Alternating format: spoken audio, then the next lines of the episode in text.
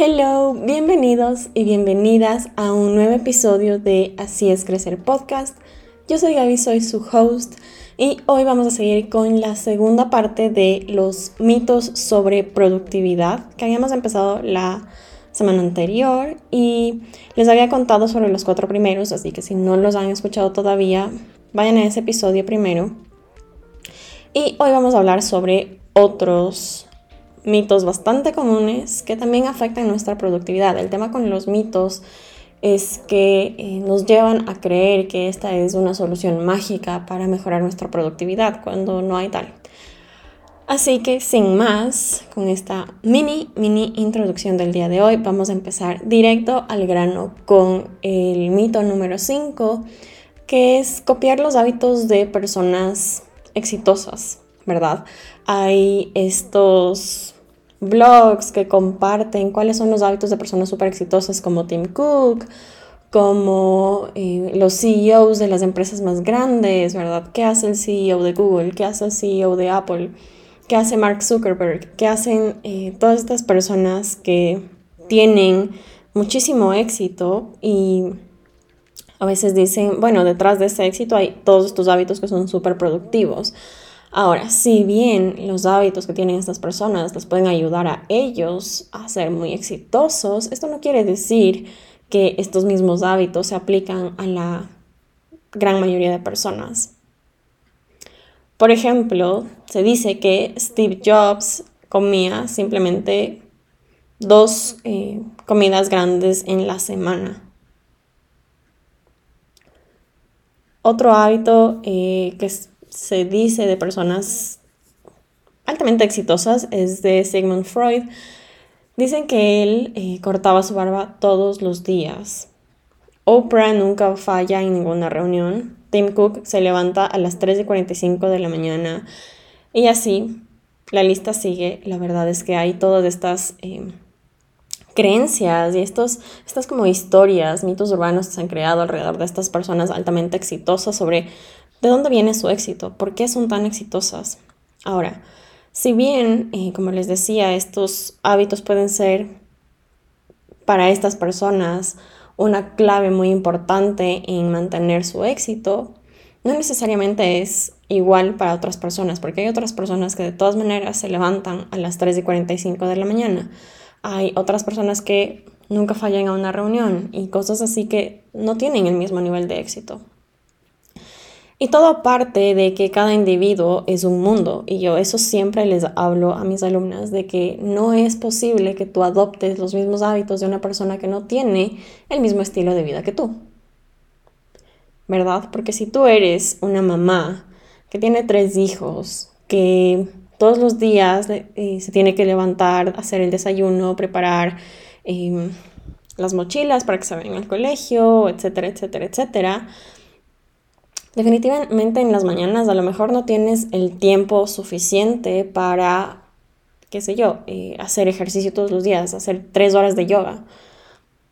A veces eso no es razonable y no es aplicable a nuestro estilo de vida. Otra razón por la que este mito es bastante peligroso es que generalmente eh, nos hace pensar que estas personas son siempre súper productivas, o sea, todo el día, todos los días son sumamente productivas. Cuando en realidad la productividad es un ciclo. La productividad viene en olas, la creatividad viene en olas. No es que se mantiene estática todo el tiempo y la productividad definitivamente es afectada por otros factores como tu estado de ánimo, tu estado físico, ¿verdad? Y no se trata de que siempre vas a ser la misma persona productiva. Por eso también cuando vemos en redes que se promueve mucho esto de, eh, obvia, hace un tiempo se puso de moda esto de cómo ser that girl. Y es como, y a ver, puede verse muy estético, puede verse muy bonito, pero la verdad es que la mayoría de personas no muestran el 100% de su vida en redes, no muestran los días en los que son menos productivos, los días en los que no se sienten tan bien con su imagen, no muestran los días en los que tienen demasiadas preocupaciones como para eh, compartir con las personas, ¿verdad? Esas son cosas que no se ven. Y de la misma manera te pueden llevar a creer que hay este estilo de vida perfecto. Y eh, justo hace un par de semanas tenía, tuve un live en Instagram con una de mis alumnas, Nat. Ella es coach de nutrición holística y está creando unos proyectos muy hermosos, la verdad. Y ella tomó mi programa Productivity Queen y ella decía una cosa que me dejó pensando mucho, de que ella veía a todas estas personas que se veía como que tenían un estilo de vida súper productivo y hacían todas sus cosas y cumplían con todas sus responsabilidades y ella quería tener eso, ¿verdad? Pero no era lo que ella quería tener, sino ella cómo se quería sentir. Ella se quería sentir como estas personas, experimentar esas sensaciones, esa sensación de accomplishment, esa sensación de orgullo, esa sensación de lo logré, de estoy haciendo las cosas. Sin embargo, el camino para esto no siempre es hacer las mismas cosas que hacen los demás. Así que es súper importante que cuando vemos esto de las personas productivas que se levantan a las 5 de la mañana, a las 4 de la mañana y cosas así, pues no son cosas necesariamente que necesitamos replicar en nuestra vida. La idea es que tú encuentres los hábitos que funcionan para ti, que se ajustan a tu rutina, que se ajustan a tu estilo de vida, ¿verdad? Hay hábitos que no es necesario que empecemos a adoptar, o sea, por ejemplo, comer simplemente cierto tipo de alimentos y restringirnos de otros o levantarnos a las 3 de la mañana. Si es que tu energía no te da para despertarte a esa hora es porque no te da. Y eso no quiere decir que vas a ser menos productiva o más productiva. Todas las personas tenemos un nivel de energía distinto. Así que vamos con el segundo. O bueno, en realidad es el sexto. Hay esta idea de que tienes que plantearte metas grandes. Y a ver, aquí hay como una parte que sí y una parte que no. La parte que sí es que tú necesitas estar realmente conectado con tus metas, conectada con tus metas, con tus sueños. Yo estoy tratando, estoy haciendo el esfuerzo de dejar de referirme a metas, porque la meta es simplemente a dónde llegas. Pero em, es una forma muy simplista de ver todo lo que tú haces para llegar a un lugar, ¿verdad? Si es que tú no tomas en cuenta el camino que tú recorres, ¿verdad? La pista que tú corres antes de llegar a la meta, esa meta no tiene ningún significado especial. Entonces, estoy hablando específicamente de sueños. Ahora, estoy tratando de referirme únicamente a sueños como todo lo que engloba, ¿verdad? No solamente la meta, el lugar a donde tú llegas, sino el camino que recorres y también cómo cambia tu vida cuando esto se convierte en una realidad. Pero em, volviendo al tema del mito, esta idea de que te tienes que poner sueños muy grandes, a veces es contraproducente, eh, en el sentido de que a veces estas cosas se sienten como demasiado grandes. Yo siempre les digo a mis alumnos como que sí, tienen que soñar en grande, pero esa es como la visión que tú tienes que sostener y a raíz de esto, tú tienes que crear como mini proyectos o mini pasitos, ¿verdad? Baby steps que te lleven a cumplir ese sueño, ¿verdad? Entonces, si es que simplemente te pones a eh, pensar en una montaña, ¿verdad? Escalar una montaña, si tú puedes dividir esa montaña en pasitos, se va a sentir mucho más realizable, si tú empiezas con un proyecto, con una tarea o lo que sea, y tú simplemente la dejas como algo demasiado grande, se siente muy complicado de empezar. Antes de empezar el podcast, por ejemplo, yo lo veía como algo demasiado grande, o sea, no sabía ni por dónde empezar. Habían demasiadas cosas que tenía que considerar, ¿no es cierto? El nombre, y cómo lo iba a grabar, los temas que iba a tratar y cada cuánto iba a publicar y etcétera, etcétera, etcétera. Y se sentía demasiado abrumador. O sea, la verdad es que durante mucho tiempo dije como, no, ahorita no tengo tiempo para pensar en todas estas cosas, es demasiado grande, es demasiado complicado, ahorita no. Pero dividir esta meta de lanzar un podcast en cosas más chiquitas como, ok, esta semana voy a decidir el nombre, esta semana voy a decidir los temas, esta semana voy a investigar sobre los micrófonos, esta semana voy a investigar sobre eh, las plataformas y se empiezan a hacer como pasos mucho más realizables, ¿verdad? Son steps que tú puedes seguir, que ya no se sienten tan grandes, no se sienten tan difíciles. Y a la final, cuando tú lo sumas, te das cuenta que la montaña está ahí, que ya subiste y que estás al otro lado.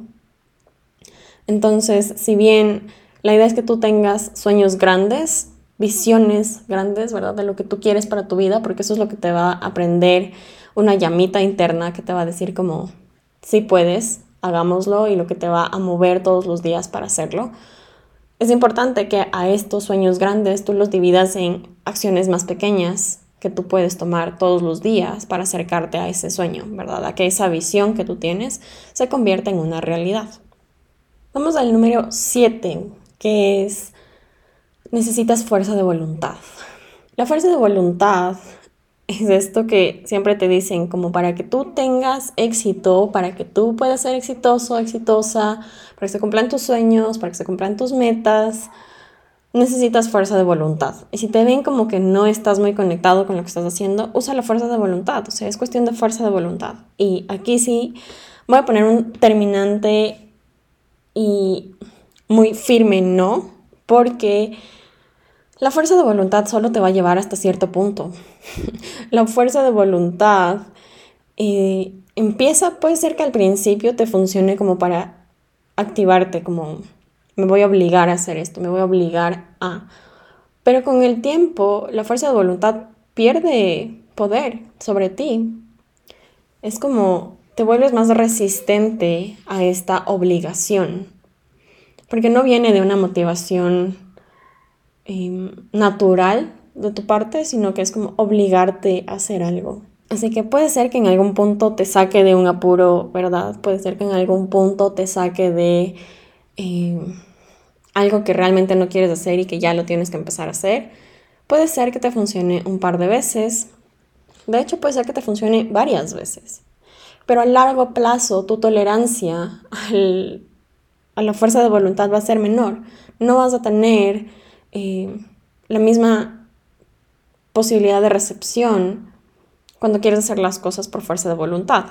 Al contrario, cuando quieres hacer las cosas por coherencia, coherencia es un término que se ha convertido en una de las claves al hablar de productividad porque se trata de ser coherente, ¿verdad? Cumplir tus sueños de ser coherente entre las cosas que tú dices, o sea, ¿qué dices? Querer, ¿qué dices?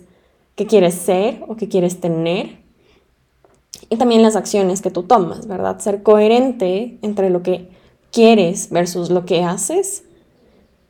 Eso es lo que te va a llevar a que tus acciones sean constantes y continuas para que tú puedas alcanzar esos sueños. Pero con la fuerza de voluntad se vuelve una tortura, se vuelve un problema porque no lo disfrutas porque empiezas a sentirte alejada de esa visión que tú tenías, porque empiezas a sentirte como lejana de eso que tú querías lograr, como ya no le sientes tan importante para ti. Y ahí es cuando empezamos a dejar de cumplir o completar con los proyectos que empezamos.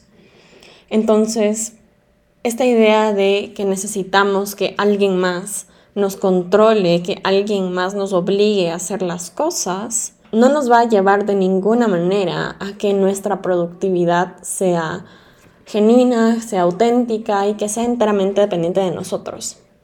¿Verdad? Si es que depende de alguien más, si es que necesito que alguien me esté diciendo ponte a estudiar, que alguien me esté diciendo como haz el trabajo que tienes que hacer, yo nunca voy a tener las herramientas necesarias para actuar cuando lo necesito. Siempre voy a estar dependiendo de alguien más y por tanto mi productividad nunca va a ser mía.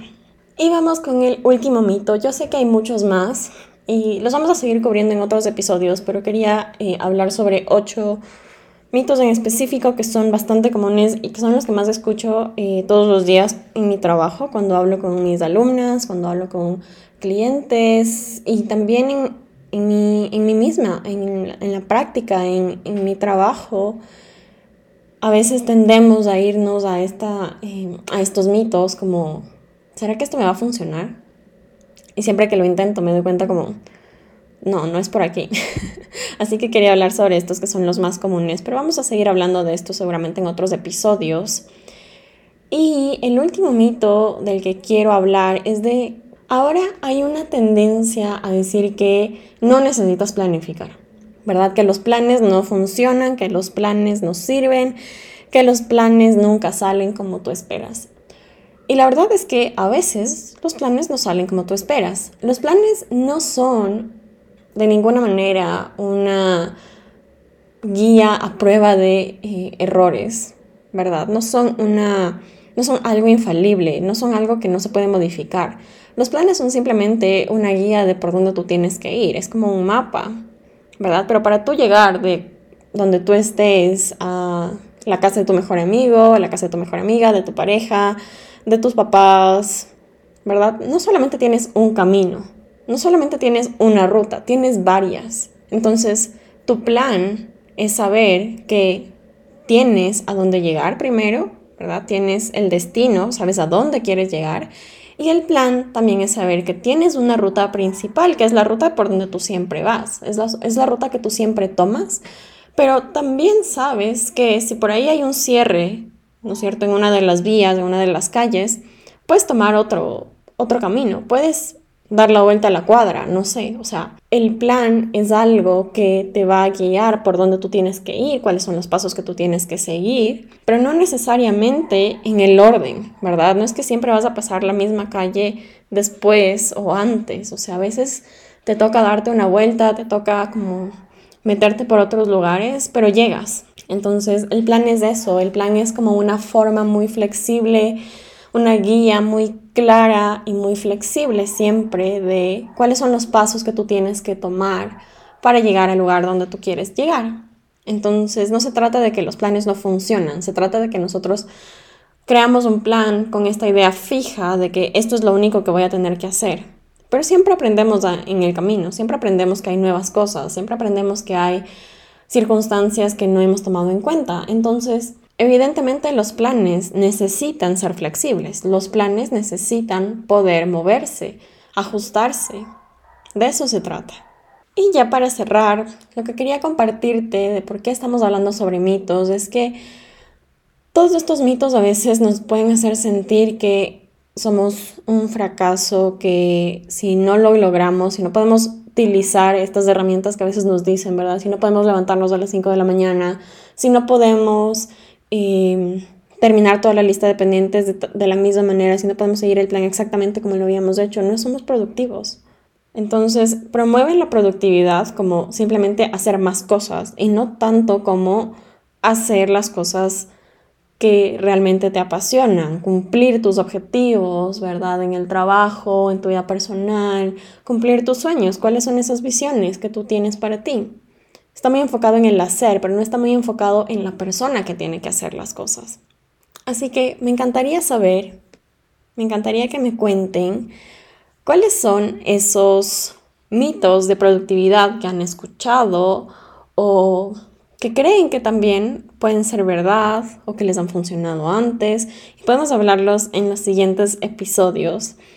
Gracias por acompañarme. Vamos a hablar pronto también sobre em, específicamente cada uno de estos mitos en un episodio de profundidad, pero eh, me pareció súper importante porque siempre me preguntan de esto y quería darles como una introducción breve para que tengan como a la mano ya algunas herramientas que seguramente les van a servir, especialmente para no presionarse tanto, porque a veces pasa que creemos que esto es muy de es todo o nada, es blanco o es negro, ¿verdad? Es si es 100% o no es 100%, punto.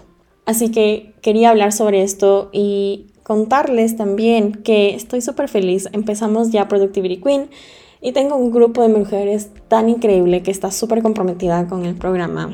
En los próximos días espero también invitarlas, algunas de ellas, al podcast para que les cuenten su experiencia. Estoy súper emocionada de eso y también se vienen nuevos episodios con invitados algunos para hablar sobre temas personales como amistad, para hablar sobre amor, para hablar sobre viajes, sobre sanar, sobre escuchar, sobre ir a terapia y en fin. en realidad han sido muchas cosas em, que tengo pendientes y que en las próximas semanas se los voy a compartir. Pero esto es todo por hoy. Gracias por acompañarme siempre en estos episodios. Para mí grabar el podcast es se siente tan liviano y se siente realmente como sentarte en una conversación con tus mejores amigos, hablar de lo profundo de la vida, que es una de mis cosas favoritas. Entonces, gracias por acompañarme. Me encantaría que si es que crees que este podcast le puede servir a alguien, lo compartas. Y si es que me quieres escribir y contarme sobre cuáles son esos mitos, voy a estar súper pendiente. Me puedes escribir a mi Instagram como arroba notebook. Voy a estar súper pendiente de tus mensajes para responder tus preguntas. Y eso, te dejo que tengas una linda semana o resto de tu semana, cuando sea que estés escuchando este episodio. Les mando un abrazo gigante y nos vemos la semana que viene. Bye.